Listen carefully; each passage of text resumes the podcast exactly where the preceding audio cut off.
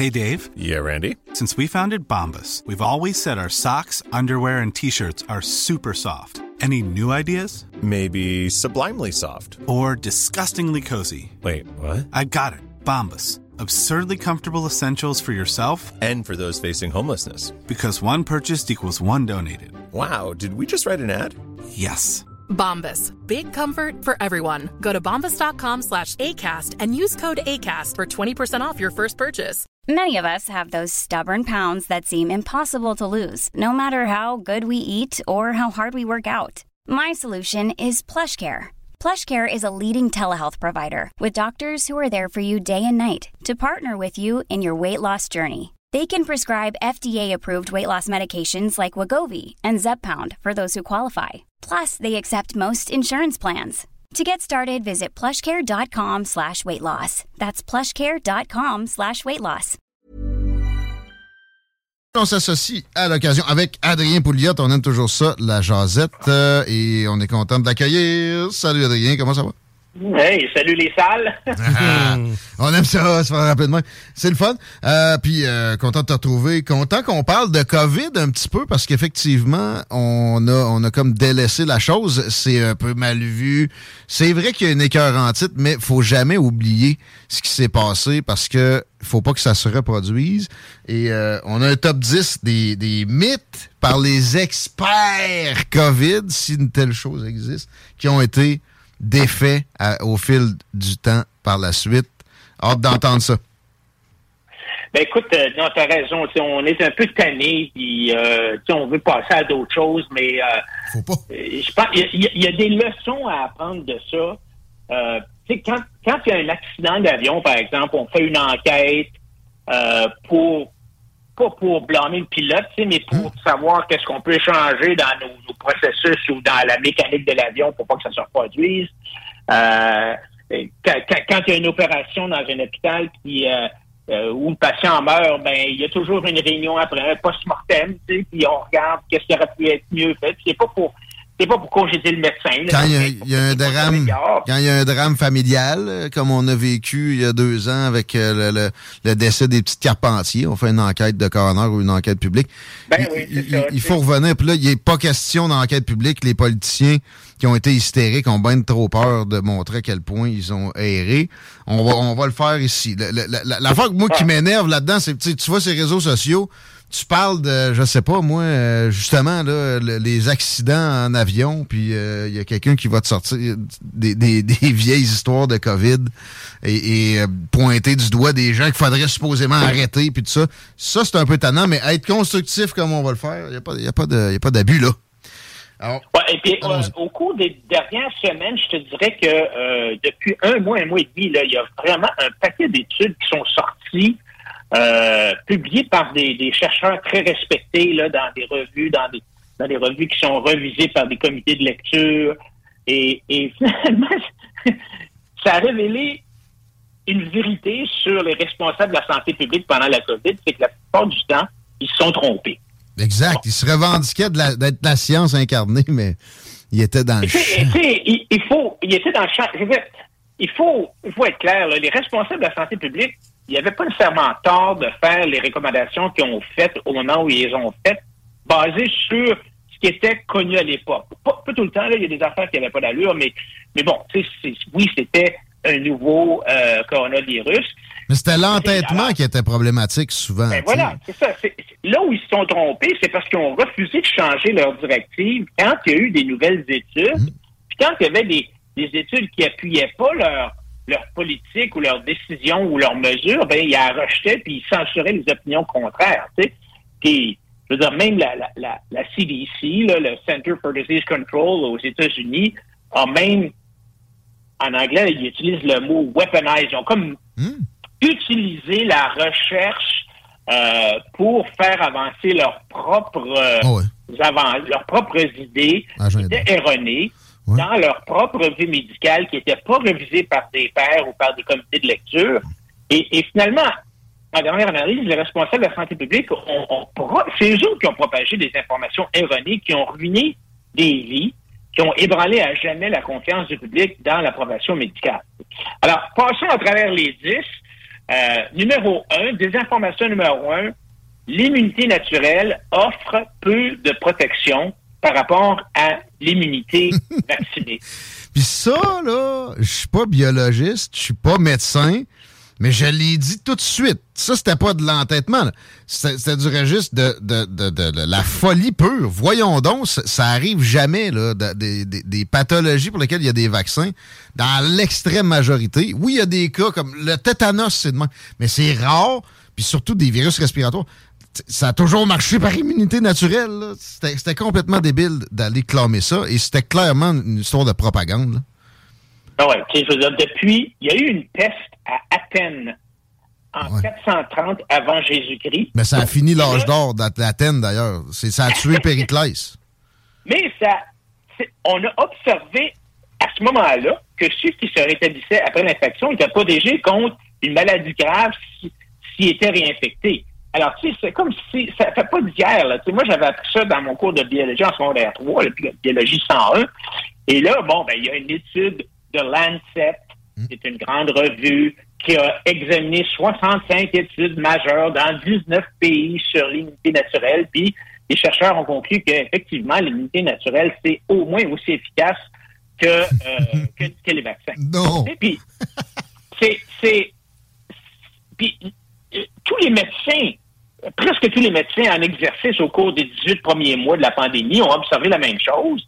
Et là, il y, a des, il, y a des, il y a des Canadiens, il y a des Québécois qui ont été licenciés pour ne pas avoir reçu le vaccin COVID, alors qu'il y avait été il y avait déjà des anticorps qui neutralisaient effectivement le virus. Parce qu'à un certain point, tout le monde l'avait. Tout le monde l'a eu, le, maudit Omicron, te rappelles-tu? Deux tiers des Québécois l'ont eu, le, le, Omicron. Alors, hmm. donc, oui, c'était le problème, c'est que c'était pas les anticorps que le gouvernement avait décidé que ça prenait. c'est louche, là. Tu sais, ça, sérieusement, ça a traumatisé du monde. Les effets pervers de ça sont innombrables. Ça, ça... Information numéro 2. Les masques empêchent la transmission de la COVID. Ça, tu sais, je veux dire, dès le début, on se posait des questions parce que une fois qu'on a appris que la COVID, c'était une maladie euh, qui était en, tu sais que le microbe, en tout cas, c'était pas le mot, était en suspens, ça se transmettait par aérosol et non par ton sac de métro Richelieu qui avait rapporté. tu l'avais. Mais alors, tu sais, on s'en doutait, mais là, tu as eu euh, la revue Cochrane, qui est le, le standard, l'étalon or en termes de recherche, et eux, ils ont analysé toutes les recherches qui ont été faites avec des études randomisées, qui est aussi l'étalon or. Ça pour dire que euh, c'est Cochrane, c'est l'évaluation la plus la, meilleure, la plus indépendante euh, avec des données probantes en médecine. Puis ils ont publié le mois dernier une étude qui dit que les masques n'avaient peu ou pas d'effet important sur la transmission de la COVID. Mais tu sais, écoute, la docteure Rochelle Walensky, qui, est la directrice de la CDC aujourd'hui, elle a minimisé cette affaire-là encore en disant Ah, ben là, ils ont pris un des études contrôlées randomisées, mais c'est la c'est ça la, force de cette étude-là, c'est qu'ils ont pris rien des études randomisées qui sont considérées comme les meilleures pour faire des preuves médicales. Alors donc, euh, euh, puis, je l'ai lu l'étude, la raison, la raison pour laquelle ça marche pas, c'est que les mailles, là on parle pas, je parle, parle pas seulement du masque bleu, le petit masque bleu que tu m'as dit. Même le masque N95, les mailles du filet sont 30 fois plus grosses que le virus de la COVID. Oh, fait que ça passe au travail. Ça, c'est quand il est bien euh, Alors, euh, désinformation numéro 3, les fermetures d'écoles vont réduire la transmission de la COVID. Ben, euh, non, c'est parce que, encore une fois, la, la, santé publique a ignoré l'expérience européenne. Euh, en Espagne, en Suède, on a maintenu les écoles ouvertes, la plupart sans masque, et puis les, temps, les, taux de transcription n'étaient pas différents là-bas. Les informations numéro 4. la myocardite due au vaccin est moins fréquente que celle qui peut arriver à cause de l'infection. À cause d'avoir pogné en COVID. Ah, tu vois ça? Je ne savais pas. Je savais pas. C'est ça. Non, c'est nouveau, ça. Moi non plus, je savais, je l'avais pas. Alors, les responsables de la santé publique ont minimisé les gens qui étaient inquiets concernant la myocardite induite par le vaccin la myocardite, rappelons-nous, c'est comme une inflammation du muscle cardiaque.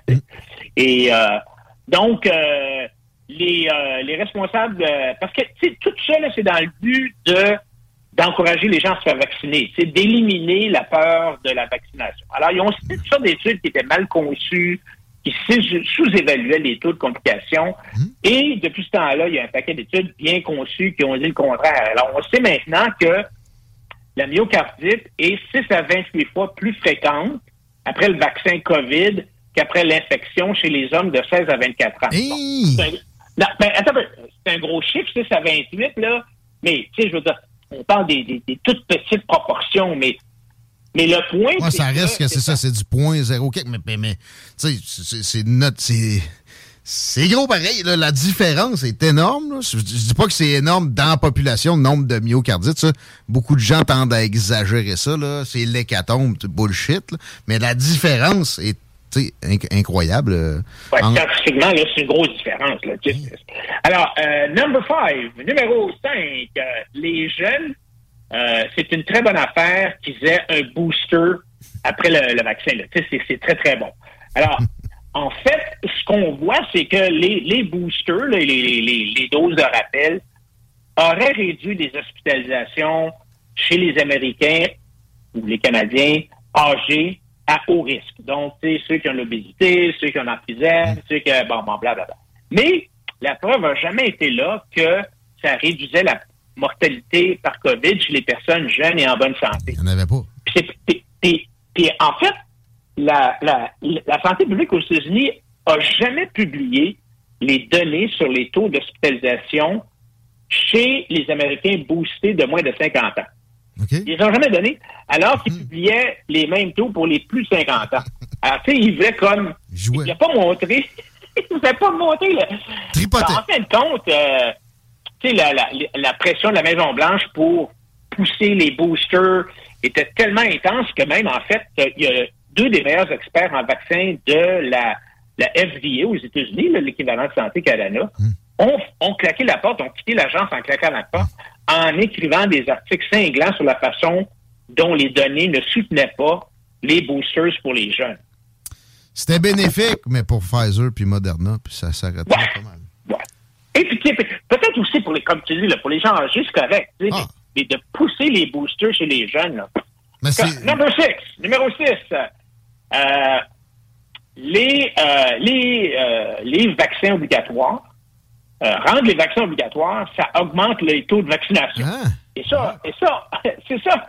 En fait, c'est basé sur la, une théorie, mais alors tous les, les, les, les, pays, Trudeau, entre autres, ont exigé que les, les, travailleurs soient vaccinés, puis euh, si t'es pas vacciné, ben euh, tu dehors, t'es congédié, tu te rappelles-tu? Ben, tu te rappelles évidemment de, les infirmières au Québec, là, quand le gars disait, moi, je serai jamais, je me serai jamais soigné par une, infirmière non vaccinée. Tu sais, euh, aux États-Unis, les soldats ont été renvoyés, euh, même affaire pour les, les infirmières, et c'était basé sur, sur la théorie selon laquelle la vaccination réduisait les taux de transmission, quelque chose qui s'est avéré faux. Exact.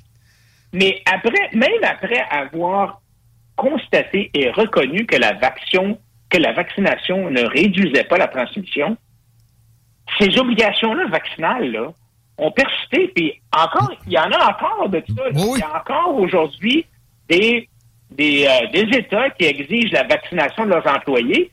Et pourtant, il y a une étude récente de l'Université euh, George Mason qui montre comment les, l'obligation vaccinale dans neuf grandes villes américaines, ça a eu absolument aucun impact. Ben, en fait, ça a eu encore là énormément de dommages collatéraux. Mais en Ontario, les infirmières, c'est encore exigé, puis ils se privent d'une proportion importante de, leur, de leurs bras qui, qui, qui manque à peu près. C'est incroyable, ça. Ça, c'est une des pires. Dans ma tête, je sais pas si ça part de 1, de la pire, puis de 10, c'est le Non, non, non, ça va pas comme ça. Number 7, numéro 7. La COVID provenant du laboratoire de Wuhan, c'est une théorie de complotiste. Hein? tu te rappelles? Écoute, Google a admis avoir supprimé des recherches sur euh, la, la, la, fuite de laboratoire pendant la pandémie. Et euh, il y en a encore d'ailleurs, il y a encore le directeur du, du NIH, le National Institute of Health, affirment encore aujourd'hui qu'ils ne croient pas que le virus provenait d'un laboratoire. Bon.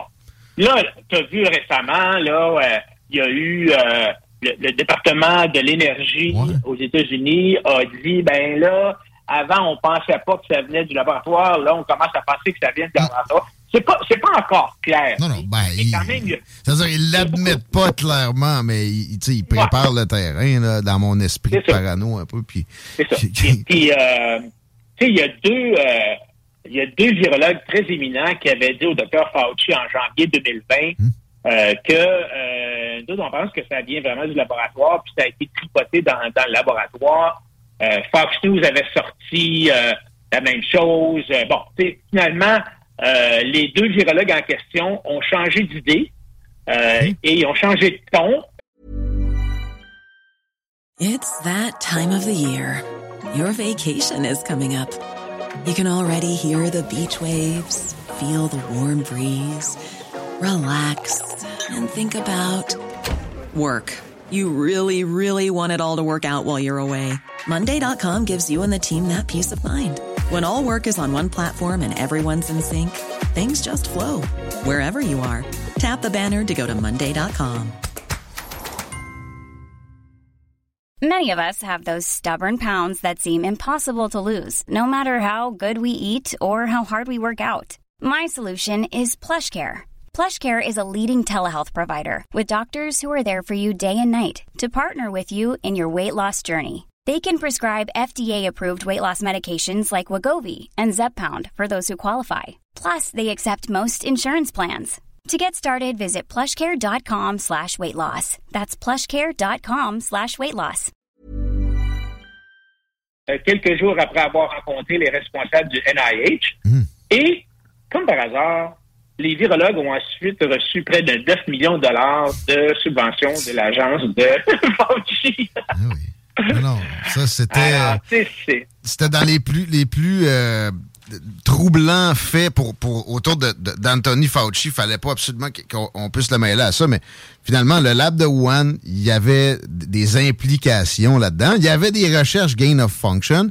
Puis euh, c'est rendu même qu'il y en a qui avancent, puis des, puis des, des gens avec des PhD dans le domaine, que euh, ça a été leak de là volontairement, parce qu'autrement, c'est impossible. Et c'est là que Beaucoup de gens disaient, vous, vous dites n'importe quoi, vous comprenez pas c'est quoi la sécurité autour d'un lab de catégorie 4 comme ça, etc. Mais il y a, moyen pareil de sortir de quoi de là. Euh, je suis pas, sûr que c'est une chauve-souris qui a mordu quelqu'un ou qui a pissé sur un scientifique. Moi, j'ai plus l'impression qu'il y a eu... Dans, le, marché, dans le marché euh, en plein air à Aussi. ça, ça, faisait bien qu'il soit là. Encore là, c'est important d'avoir une enquête là-dessus parce que si effectivement il y a eu une fuite euh, ben, on veut savoir, tu sais, y a-t-il quelque chose de mécanique qui n'a pas marché? Pourquoi est-ce qu'il y a une fuite? De façon à ce que tous les autres laboratoires à travers la planète puissent prendre connaissance de ça? Et si effectivement c'est venu du marché euh, en plein air à 30 minutes du laboratoire, ben, tu sais, on voudrait savoir pourquoi est-ce qu'on ne l'a pas détecté, pourquoi est-ce que ça a pris tant de temps à ce qu'on sache que c'est là Alors, encore une fois, c'est c'est de, de cacher cette information-là euh, c'est tout simplement pour se justifier, mais on n'a pas besoin d'informations pour s'améliorer la prochaine les, fois. les recherches un peu, euh, les recherches gain de fonction en soi. Moi, je veux savoir quand est-ce que vraiment ça a été utile, parce que si c'est rare, je, je, je, demande, puis je devrais pas être le seul, qu'on réfléchisse à ça, puis peut-être qu'on l'interdise carrément. Oui, numéro 8, on t'écoute, Adrien Pouliot. Number 8, numéro 8 il était important de recevoir la deuxième dose de vaccin trois ou quatre semaines après la première dose. Hmm. Tu te rappelles de ça? On nous disait, attendez, euh, trois, quatre semaines, le premier vaccin, là, c'était, là, c'était supposé être bien clair, là, au printemps 2021, là, quand ils ont sorti ça, là, euh, que, euh, puis là, ben, finalement, euh, oh, on s'est aperçu que, non, finalement, on était aussi bien de se passer le vaccin de trois mois. Euh, parce qu'en l'espaçant de trois mois, ça a réduit les taux de complications, puis ça a augmenté l'immunité. Puis de fait, rappelle-toi, au Québec, on était on, on, était à court de vaccins, on n'avait avait pas assez. C'est vrai.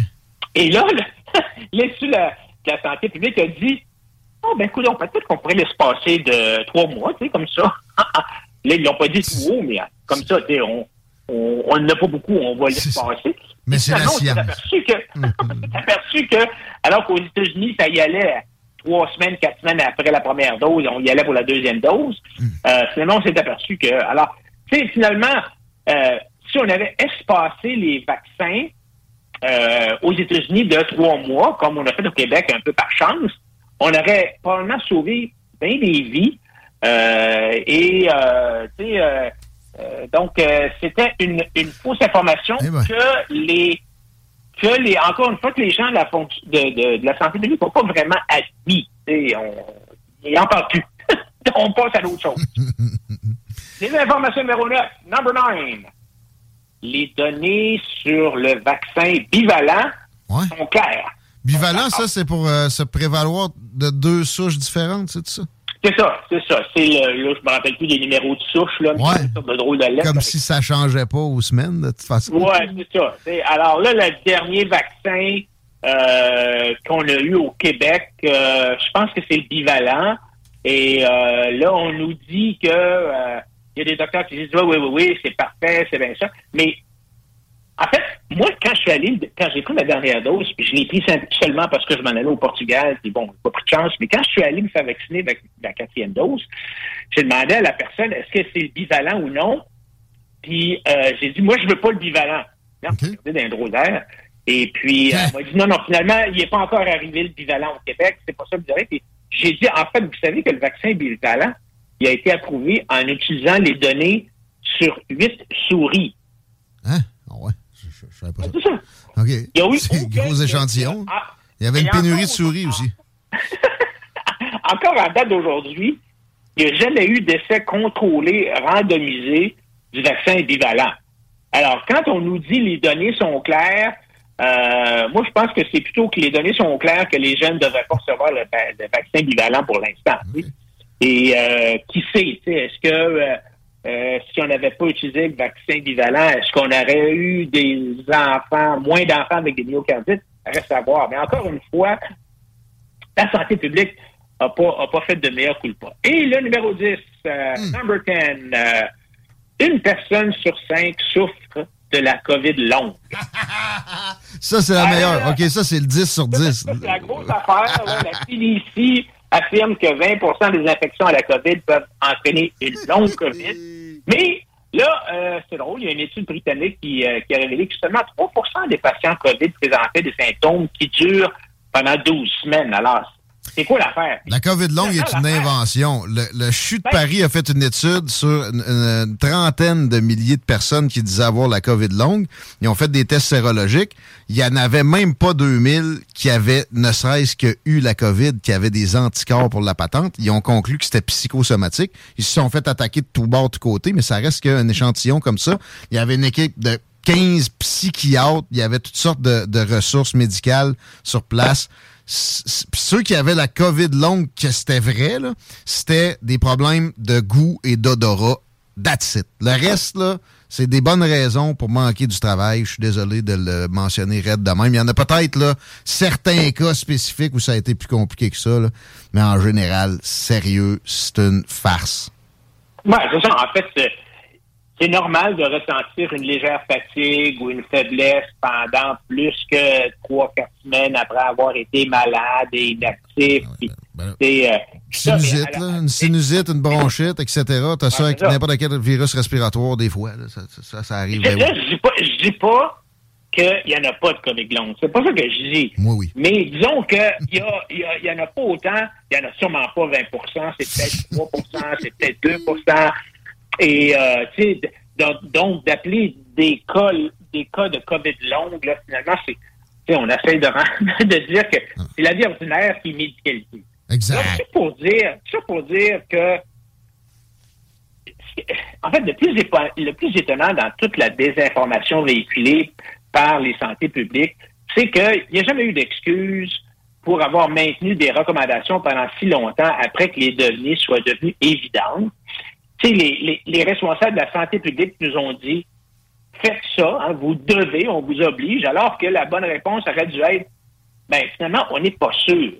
Puis d'ailleurs, euh, Signel, qui est un peu le, le, le docteur Arruda de la Suède l'a dit. Ça va nous prendre une couple d'années finalement pour voir c'est quoi les résultats de tout ça. Alors, tu sais, moi je pense que les responsables de la santé publique ont choisi dès le début, sans avoir les bonnes données, la voie d'un espèce de paternalisme sévère. Mmh. Hein, euh, la coercition tout de suite. C'est ça, coercition. Euh, et aujourd'hui, ils vivent dans une espèce de déni devant une tonne d'études solides montrant qu'il y avait tort. moi, je pense qu'il faudrait au moins que euh, la santé publique, puis j'inclus la santé publique de, toutes les provinces, puis du Québec aussi, devrait remettre à jour euh, les, avertissements sur les vaccins et faire un meilleur coup de pas euh, par, ceux qui nous ont induit en erreur, puis ça serait le premier pas pour rétablir la confiance dans la santé publique. Parce qu'un nombre d'erreurs comme ça, puis là, on aurait pu faire une liste, un top 20, c'était effarant, mais en plus, on n'a pas parlé des dommages collatéraux, on pourrait prendre une autre demi-heure pour aller là-dedans. Tu sais, les écoles fermées, c'est comme si ça pouvait avoir pas de conséquences très graves à plein d'égards. Ça a eu des, des, des dommages dans toutes les sphères des vies des gens.